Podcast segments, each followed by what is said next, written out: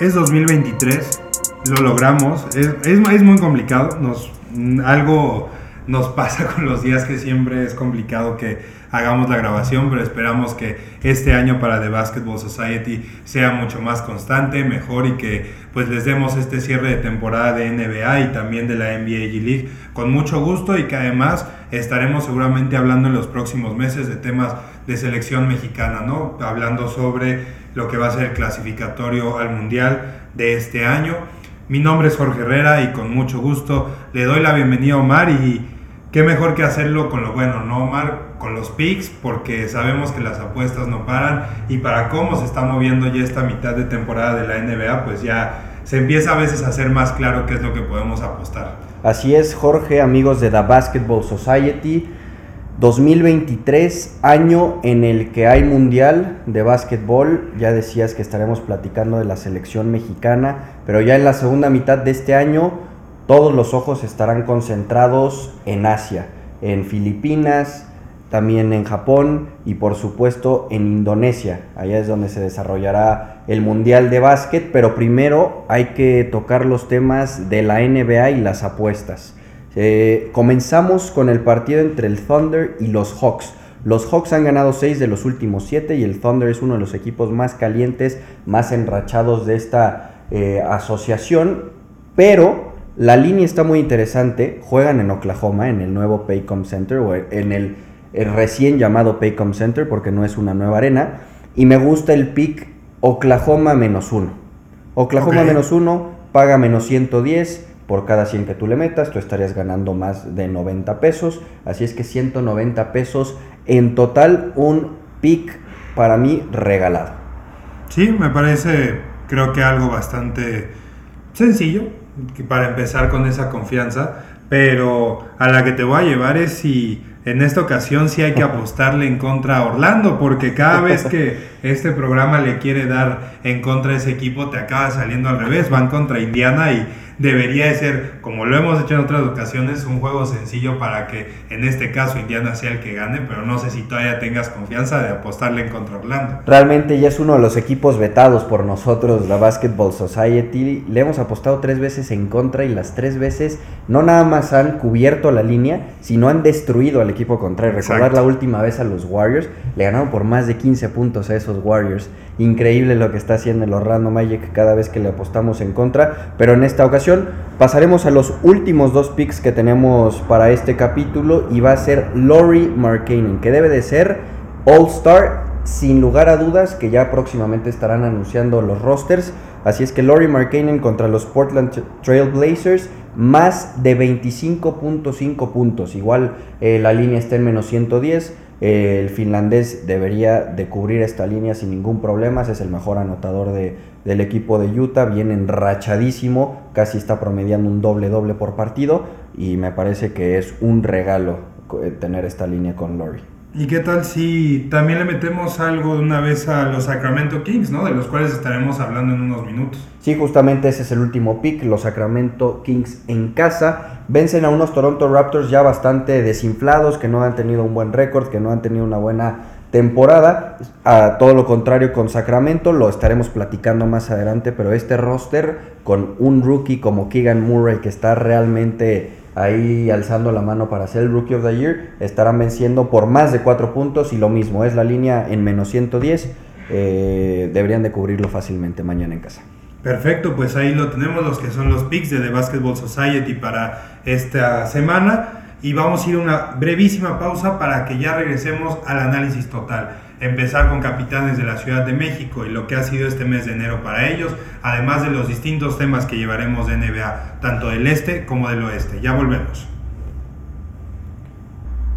Estamos de vuelta, como bien les decíamos, capitanes de la Ciudad de México, Mar, sigue siendo el equipo que gusta, que está en una buena posición ahorita en su conferencia, siendo, si no mal recuerdo, cuarto lugar, marca de 8 ganados, 4 perdidos.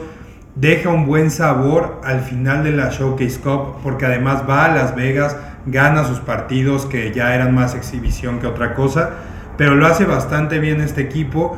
Regresan ahora para la temporada regular bastante fuertes y ahora parece ser que se están encontrando con un camino un poco rocoso sí hay victorias, siguen ampliando, pero Ramón Díaz y el conjunto de capitanes sigue teniendo problemas para tener los resultados a modo, porque parece que durante la primera mitad los tienen, no debería haber ningún problema, y tenemos, si lo vemos del juego más, eh, con más espectadores, jugar contra el Ignite resistes uno, pierdes el segundo. Y si lo vemos a lo más reciente, al último juego contra los Vipers, una ventaja de más de 20 puntos, de 24 puntos que parecía imposible que les recuperaran. Y viene un desastroso tercer cuarto que los manda otra vez a una derrota que no era necesaria.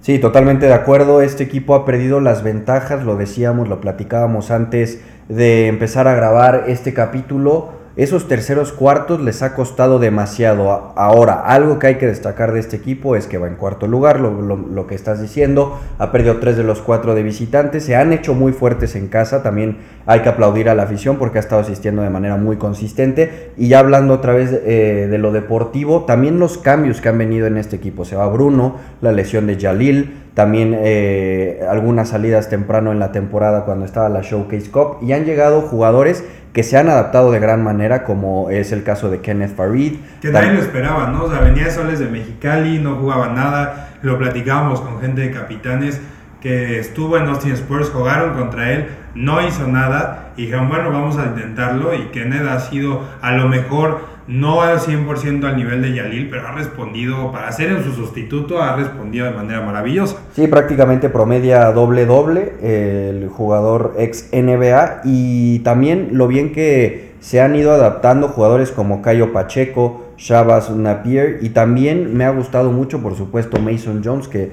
eh, tiro por viaje daba espectáculo sobre la duela de la Ciudad de México. fue jugador del mes, ha sido jugador de la semana, muchos lo consideran el mejor jugador del equipo, que a lo mejor ni siquiera lo consideramos para que sí sea un call-up y eso puede ser muy beneficioso para capitanes en tema de campeonato, pero Mason puede ser el mejor ahí, creo que alguien que no podemos dejar atrás, que vaya, la situación es delicada, pero al parecer está bien controlada, es la llegada de Gael Bonilla, que en primera instancia le va a quitar los pocos minutos que tenía Moisés Andreas, aunque no compartan la misma posición, pero la llegada de Gael tiene que ser para capitanes un punto de inflexión para acercarse a la afición mexicana en cuanto se esté esperando que has traído al chico que se espera sea el mejor jugador de la historia o por lo menos un top 5 de la historia. Entonces tiene que catapultar esa oportunidad tanto capitanes como Gael. Ha empezado bien, tiene mucha participación, tiene buenos puntos, buenos rebotes. En el tema de asistencias también lo está haciendo bien. Y poco a poco, ¿no? Esperemos que se adapte al funcionamiento del equipo de Ramón y ya veremos más adelante qué pasa. Si existe una protección del Barcelona, aunque muchos creían que no, que ya era un salto para ver si de aquí NBA ya no, si existe esa protección para volver con el Barcelona, vamos a ver qué tanto le funciona a las dos partes pero es eso, ¿no? Que como ha perdido a Bruno Caboclo, como ha perdido a Yalil Okafor, sigue teniendo, ¿no? Hazel Pérez regresa bien, lo que es Cayo Pacheco que crece, Rigoberto Mendoza, que para mí sigue siendo un estandarte en el equipo de Ramón, entonces como tiene todas esas cosas malas que platicamos de los terceros cuartos, donde capitanes le han permitido incluso 41 puntos en un solo cuarto, pues también hay que dar esa parte buena, ¿no? Que estos jugadores a la etiqueta de Ramón siguen siendo un equipo defensivo bastante importante y que por eso pues también han tenido buenas rectas finales para llevar los partidos a pesar de esas remontadas que les están haciendo. Vamos a ver que ya pasó enero, qué tanto se pueden mantener y quién va a estar sacando la casta, ¿por qué? Porque así como puede estar un Alfonso McKinney, un Gary Clark, un Mason Jones, etcétera, vamos a ver qué tanto empieza a afectar a capitanes los call-ups y ya lo vimos, ¿no? Que no es uno directo, pero el que Bruno Caboclo se vaya a la Bundesliga te hizo perder no solo a Yalil, sino a tu segundo mejor hombre en la pintura y pues ahora has sobrevivido a eso, pero a ver qué tanto puedes sobrevivir más adelante, ¿no? Sí, llegaba a un punto que teníamos a estos dos jugadores sobre la duela, Bruno y Yalil, y prácticamente eh, el cuadro capitalino era impasable y no nada más en el tema eh, defensivo, también en el tema ofensivo que recuperaban muchas tablas. Eh, ambos eh, jugadores. Puntos, Yalil también. Producía arriba de 14 puntos Yalil Okafor y lo mismo Bruno, que era también un gran defensa y lo demostró nada más, no nada más aquí en la Ciudad de México, sino también eh, cuando estuvo participando con Brasil. Así es que ha sido unos, unas buenas primeras semanas, recordar que esto empezó el 28 de diciembre del año pasado, han sido muy buenas semanas para los capitanes, pero esto no acaba aquí, estos cambios que han venido no, no, acaban aquí, pero yo sí quiero eh, pues aplaudir lo que han estado haciendo los capitanes de la Ciudad de México en esta primera temporada, que juegan eh, temporada regular y que juegan aquí en la Ciudad de México.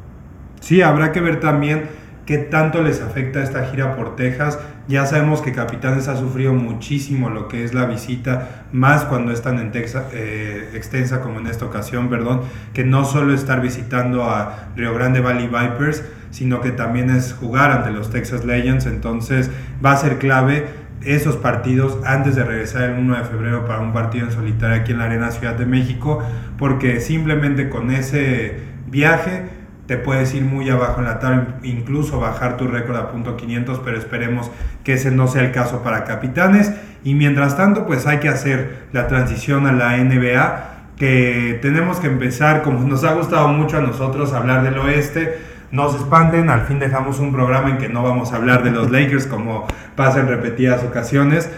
Ahora lo que tenemos que hacer es seguir en la parte alta de la tabla, que ha sido algo, no sé si gracioso para mí, pero que cada programa lo hemos hecho, si hablamos de Phoenix, si hablamos de Memphis, si hablamos de los Pelicans, ahora es el turno de que hablemos de los Denver Nuggets, que yo te lo dije en alguno de los programas, lo hemos platicado muchas veces fuera del aire, que Denver es ese equipo que empieza muy flojo, empieza con muchas dudas, empieza con lesiones, no sabe si van a volver a competir y de repente regresa Michael Porter, eh, Aaron Gordon empieza a jugar muy bien, Nikola Jokic se desprende y es ya, creo yo, ahora se invierte en papeles que teníamos a Luca y Giannis ahí. Yo creo que ya Nikola Jokic vuelve a ser candidato número uno o dos a ser MVP. Y Denver es líder de la conferencia oeste, jugando bien con Jamal Murray, todavía no estando, creo yo, en el pick que le hemos llegado a ver, como fue en la burbuja, como fue una temporada después. Pero Denver se ve bien y mi pregunta aquí, Omar, es si es otra ocasión en que podamos creerle a Denver que es una competición real para el título de este año. Yo sí le creo, yo sí le creo a estos Nuggets de Denver. Ya decías que para mí la clave eh, para este equipo este año es Michael Porter Jr. Si bien es cierto, Nikola Jokic va que vuela para su segundo MVP en, su carrera, eh, lo de Michael Porter desde que regresa y se nota también cuando eh, lo descansan en algunos partidos para sobrellevar su lesión tan fuerte que tuvo, él, es clave, él es clave para este equipo. Y otro jugador que no se habla tanto es Bruce Brown. No sé si te acuerdas la temporada pasada que en los Nets, cuando estaba lesionado también Kyrie, cuando no estaba del todo bien eh, Kevin Durant, una persona que anotaba 15 o más puntos tiro por viaje era justamente Bruce Brown. Y no es la excepción, ahora tiene un rol menos protagónico porque hay tres jugadores por encima de él otra vez pero este jugador, hasta cuatro diría yo, porque son este, Jamal Jokic, ¿no? Aaron, Gordon, y... Sí, de, hecho, si lo vemos por los números eh, ofensivos, Bruce Brown es el cuarto o quinto mejor anotador de este equipo. Lo que dices, ¿no? Solo detrás de un Nikola Jokic, de un Jamal Murray, de un Aaron Gordon y por supuesto Michael Porter Jr. Y también creo que lo importante de esta temporada para este equipo es la rotación.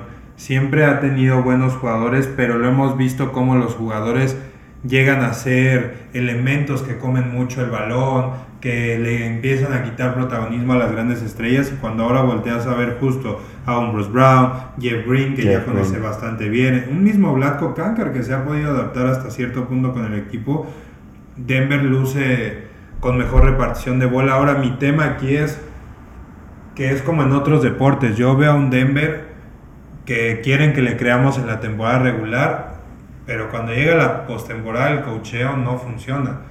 Balón se queda muy corto, le ganan las instancias, se le explota la cabeza en qué tanto puedes usar a Jokic, está, en qué punto se te va a romper llamado Murray. Entonces lo que dices, creo que si Michael Porter Jr. llega en ese punto de hit, para la postemporada, ahí puede haber esa otra solución. que Kentavious Caldwell Pope lo está haciendo bien y a lo mejor puede ser ese jugador clave en el sentido de que si todos se apagan, puedes confiar en él para un tiro decisivo. Entonces, creo que para mí es eso. No es tanto de desconfiar o de no creerle a Denver, sino que más bien la prueba no me interesa en la temporada regular, me interesa en una postemporada. ¿Por qué? Porque, como bien sabemos, a pesar de que los récords, los récords perdón, no estén de la mejor manera en el oeste, vamos a ver si un Denver, que si se queda en primero, si va a poder contra unos Mavericks de Luka Doncic, si va a poder con un encarrerado Golden State que llegara a la postemporada. Justamente. Eh, incluso el mismo Utah Jazz que te diera una sorpresa si es que se mete después de un play-in o algo. A mí esa es la duda. O sea, para mí Denver es ese equipo que va a llegar a una primera ronda, pero en una primera ronda no lo haces absolutamente favorito ante nadie. Sí, totalmente. Y agregar también que ahí está Minnesota y que pueden estar los Lakers ya con Anthony Davis. Y los que mismos sí, Clippers lo- se quedan bajos, ¿no? Que tuvieran un bajón, pero se recuperan ese cierre y quedan un 7, 8. Sí, o sea, no hay ningún equipo. El, el- este equipo de Denver está por encima de todos en este momento del oeste, pero no hay en postemporada ningún equipo que tú digas Denver es absoluto favorito sobre ninguno de los que están ahí en esa pelea. Quizás mucha gente no le crea a Sacramento. con un Memphis, ¿no? Por decir, en primera ronda, si dices, ah, sin problema, Memphis puede sacarle el- la serie a Minnesota, a Utah, etcétera, etcétera. Con Denver no, con Denver te sigue causando esa duda. Sí, claro. Tienen que demostrarlo en playoffs, pero por el momento se ha visto un equipo muy sólido, un equipo que no nada más depende de Nicola. Nicola nos tiene acostumbrados ya como siempre a esos triples dobles, a estar eh, siendo útil en cualquier lado de- del balón. Así es que en estos momentos, ya veremos en dos semanas, porque hemos hablado, lo Claro. decías, de Phoenix, de Memphis, ya veremos, pero este, este Denver yo sí le creo. Que en eso creo que no podemos descartar ahora que mencionas justo estos cambios y qué pasa en dos semanas, que Sacramento de repente se cuele a ese primer lugar, como lo decía Wash, eh, after a remarkable franchise renaissance, ya ahora hay que renovar a Monty McNair, también tienen que ver con Wes Wilcox para ver esa renovación porque Sacramento con esta gerencia está callando la boca de todos. Cuando sale Tyrese Halliburton del equipo, todos los analistas lo dijeron al empezar la temporada. Bueno, perdieron a su mejor pieza, se perdió el futuro de Sacramento, empieza a jugar muy bien con los Indiana Pacers Tyrese Halliburton y cuando menos se lo esperan, hay un excelente coach, un excelente roster.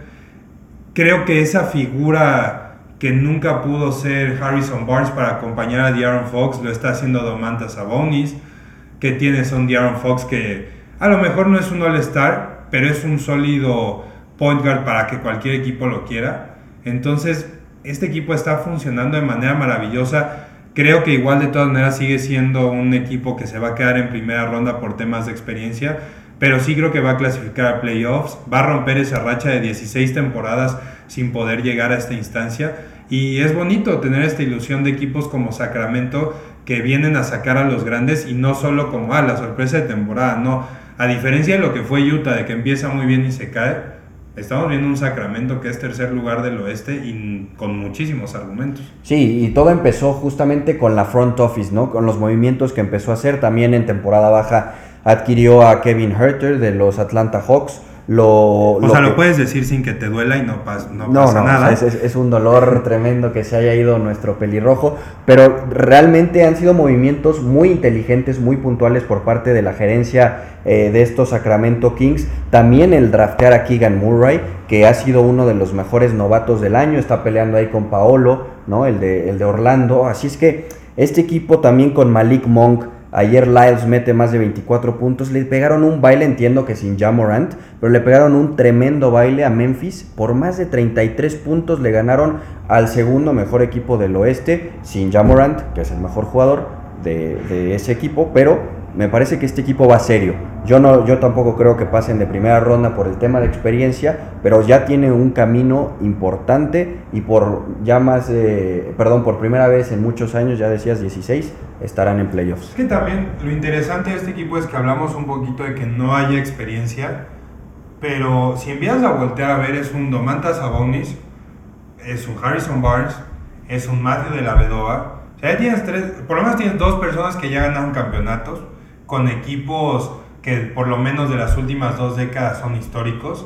eh, un Sabonis que tiene experiencia de Eurobasket con un equipo como Lituania, que también ha tenido con Indiana la experiencia de playoffs de manera importante. Entonces, cuando volteas a ver eso, ves a un De'Aaron Fox que al fin está cubierto, un Trey Lyles que nadie esperaba nada, nada de él en temporadas pasadas y está siendo un jugador sólido desde la banca, incluso un Richard, un Richard Holmes, perdón, un Alex Len que pues bueno, es un poco más de excepción que regular, pero empiezas a ver nombres que dices, ok, si tomo esto de la banca puedo descansar a alguien un minuto y salir avante, ¿no? Harry, lo que decía, creo que para mí Harrison Barnes es el claro ejemplo de un jugador que se desaparece en Sacramento después de esa llegada que tiene desde Dallas y de repente en esta temporada volvió ese Harrison Barnes que veías en, en Golden State, ¿no? A lo mejor con un rol bastante distinto, pero sí imponiendo, está promediando más de 15 puntos por partido, tiene alrededor de 6 asistencias, no, 1.7 asistencias, 4.9 rebotes, o sea,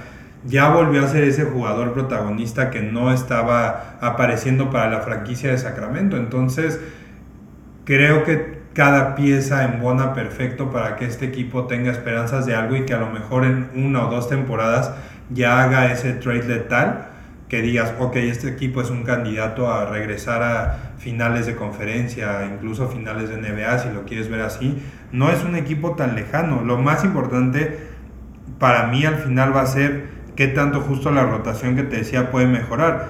Hoy tienes un Malik Monk que para mí lo desperdician los Lakers de manera gravísima y le han sacado todo el provecho posible ahora a los Sacramento Kings y lo no sé, es un equipo que me gusta mucho, es un equipo que Mike Brown no le ha puesto ese sello Golden State, pero que ha tomado muchas cosas de ahí para que este equipo funcione, para que este equipo sea muy abierto, pero a la vez pueda funcionar eh, con su gente alta. Aunque Sabonis sea a lo mejor tu clave en la pintura, lo puedes abrir bastante bien, o sea, para donde voltees.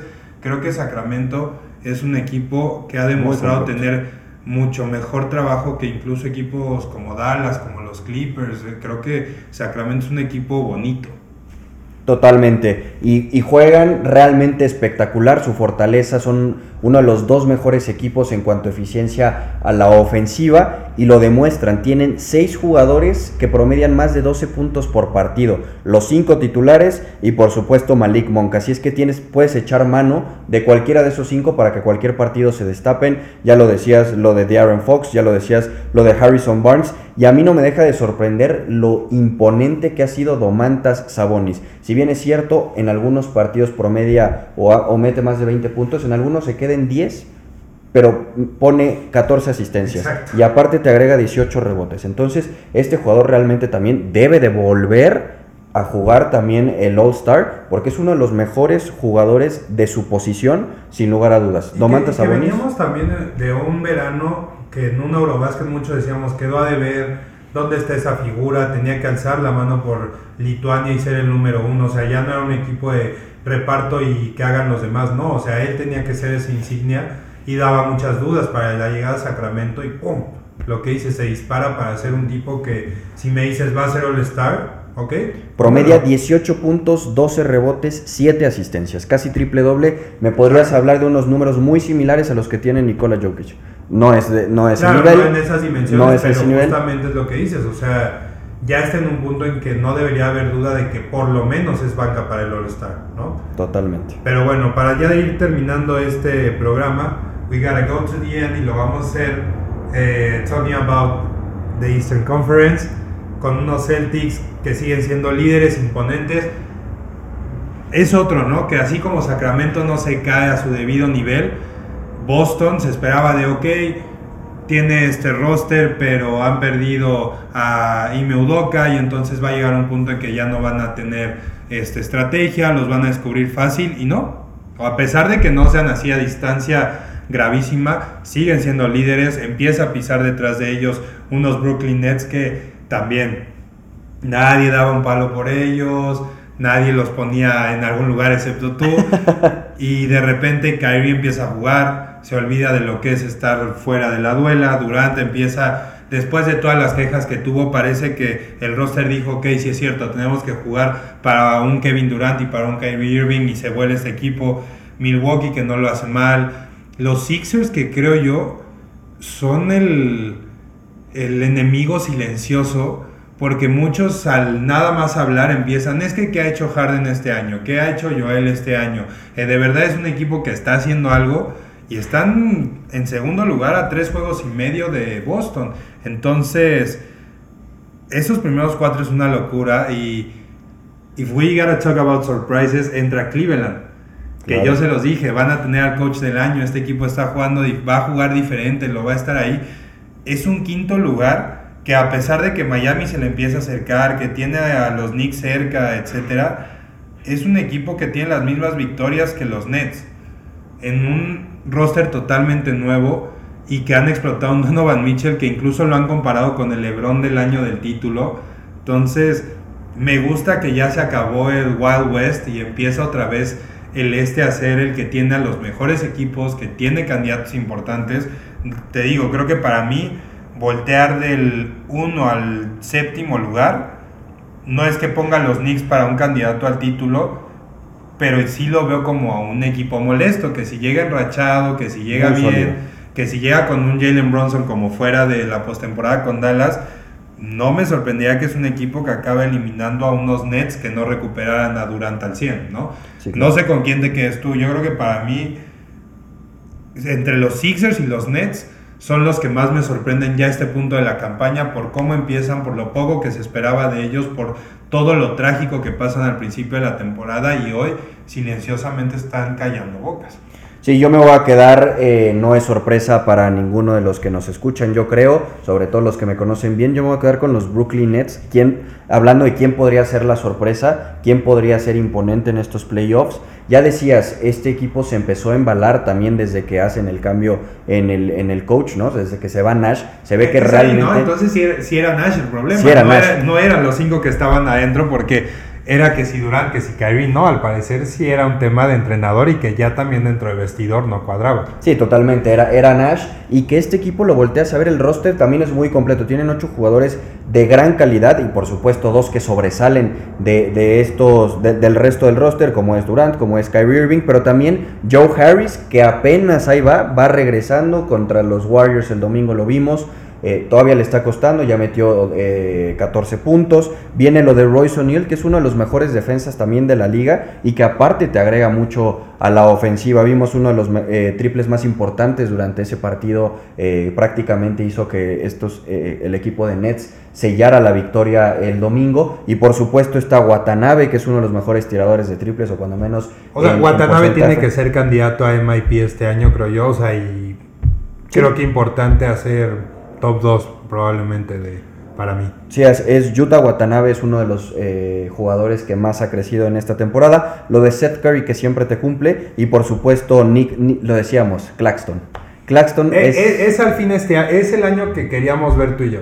Ya es ese jugador maduro, imponente, que a pesar de que le tenga algunas deficiencias técnicas, ya es alguien que te hace preocupar en los dos costados y se siente, ¿no? Se siente un Nick Claxton mucho más seguro también y lo hace ver bastante bien con un equipo que a lo mejor en años anteriores decíamos, es que como Nick Claxton no es top 3 de este equipo. O sea, yo entiendo que también estuvo en algún momento Jared Allen, pero cuando Claxton ya tenía que tomar esa titularidad de estar solo, nos preguntábamos, bueno, ¿y cuándo? ¿Cuándo va a ser que Claxton va a estar ahí? Y, y, en, ese, y en ese mismo canal yo te preguntaría, ¿Qué sería de este equipo si volviéramos a ver a Joe Harris, que era un triplero por todos lados, asistidor, que sabía cortar muy bien para salir con los pases? ¿Qué sería de este equipo si Joe Harris volviera a ser el de su mejor nivel? Prácticamente sería imparable. No voy a poner en el, en el mismo. Eh, ¿No, ¿no sientes que podría ser como un Chris Middleton para estos Nets? Podría ser, pero sabes que yo, yo iba más por el lado de que estos Nets eh, todos iban a concentrar en Kyrie Irving y en defender a, por supuesto, a Kevin Durant. Y este tercer jugador iba a ser el que los iba a vacunar, iba a ser el que iba a encontrar demasiados tiros eh, pues de manera libre prácticamente yo creo que si Joe Harris llega a ese, a ese momento y tener también a Kirby y también tener a Royce O'Neal, que son muy buenos tripleros también, y si por ejemplo tienes a Utah Watanabe adentro, realmente este equipo se vuelve peligrosísimo. Lo iba a comparar, sé que no están en, en la misma conversación, pero es unos Warriors cuando todo mundo tiraba triples, ¿no? Cuando todo el mundo era, o, cuando entra Thompson, Poole, Curry, eh, también puedes agregar ahí a lo mejor a Wiggins y a, y Kuminga, que todos pueden tirar triples. Así si pones a Harris, Kyrie, Durant, Watanabe este, y, Joe eh, perdón, y Seth Curry, realmente este equipo es imparable. Sí, sí, tienes un equipo bastante completo y creo que a lo que se va, lo que siempre buscó este equipo, ¿no? Ser un, un equipo de del arco para atrás, pero que ahora también no. Tiene ese complemento de que si habías perdido a Jared ahora está Nick Claxton ahí. Entonces sí, yo también lo pondré en que este equipo puede llegar a cosas bastante grandes, but we gotta cut here porque ya nos ha pasado un poco el tiempo. Ya saben que siempre nos pasa, es normal que ya nos acostumbremos a más de los 30 minutos, pero ahí lo tienen, ¿no? Creo que los dos estamos de acuerdo en que en el este, Brooklyn, a pesar de que esté en un cuarto lugar, es creo que top 3 candidato por lo menos a ser campeón de conferencia. Por el oeste, pues vamos a ver qué pasa, ¿no? Para el siguiente programa que grabemos. Ahorita nosotros nos vamos a despedir eh, viendo a los Lakers y a los Clippers en un partido que perdía de, manera holgada a los Lakers, los cuales por supuesto vamos a estar hablando la próxima semana, ya que tengamos un poco más de la actividad de Rui Hashimura en este equipo, eh, que no sé cómo los veas tú, Omar. Eh, Juan Toscano ya empieza también a jugar, eh, Russell Westbrook ni se diga, pero, pero ahí está, ¿no? Un partido que estaba tan disparejo, cerrado ahorita 17 puntos al entrar al último cuarto y puede ser que sirva bien. Sí, estuvieron hasta más de 25 puntos la diferencia a favor de los Clippers. Hay que recordar que han perdido más de 10 partidos al hilo los Lakers contra su similar, contra el, vecino de, la ciudad. Y me gustaría agregar, hasta el momento que lo estamos grabando, está terminando el tercer cuarto, LeBron James tiene 31 puntos. Al único equipo que no le ha hecho 40 o más puntos en toda su carrera en la NBA es a los Clippers. ¿Será que veremos historia acabando de grabar esto? Eh, dudoso, abusados, Kawhi juega y lo defiende y se acaba aquí todo, pero vamos a ver qué tal. Los Lakers les digo, algo, algo bueno que nos van a dar para hablar seguramente la próxima semana. Una vez más les agradecemos por estar sintonizándonos acá. Omar Arellano, Jorge Herrera. Los escuchamos en una semana y esperemos que con buenas noticias se vienen Vamos A hablar de Oklahoma también. ¿eh? También nos ha faltado hablar de Oklahoma, de Shai, de Giri, de todo lo que tiene un equipo con bastante alegría para su afición, así que los esperamos la próxima semana y esperemos que con muy buenas noticias porque enero pinta bastante bien para The Basketball Society y esperemos que así sea el resto del año. Muchas gracias. Have a good night. Esto fue The Basketball Society.